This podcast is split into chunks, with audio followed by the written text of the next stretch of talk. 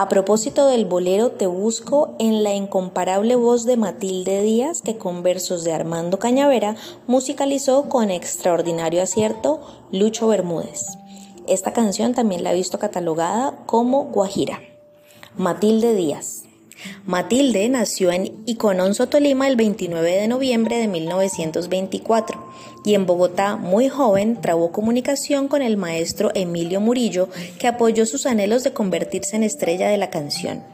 Le dio las primeras lecciones y le montó repertorio con su hermana, que fue íntegramente de tipo andino.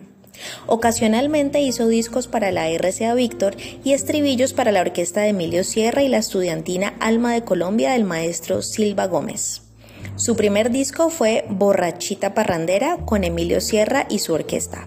El primer número que cantó de Lucho fue El veneno de los hombres y el primero que le grabó fue Marbella, pero el que la consagró definitivamente fue Caprichito, grabado en Bogotá y que nadie ha podido superar. Matilde Díaz fue uno de los bastiones en que se apoyó Lucho para su triunfo.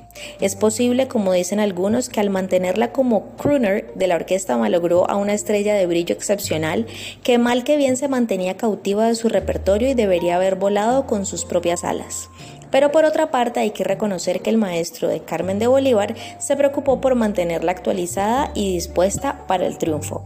Estas son palabras de Hernán Restrepo Duque.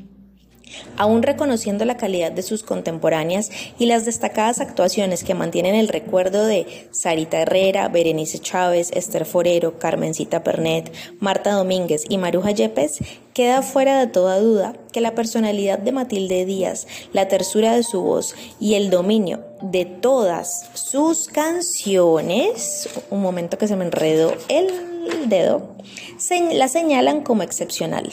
La orquesta de Lucho Bermúdez nunca pudo ser la misma sin la voz de Matilde.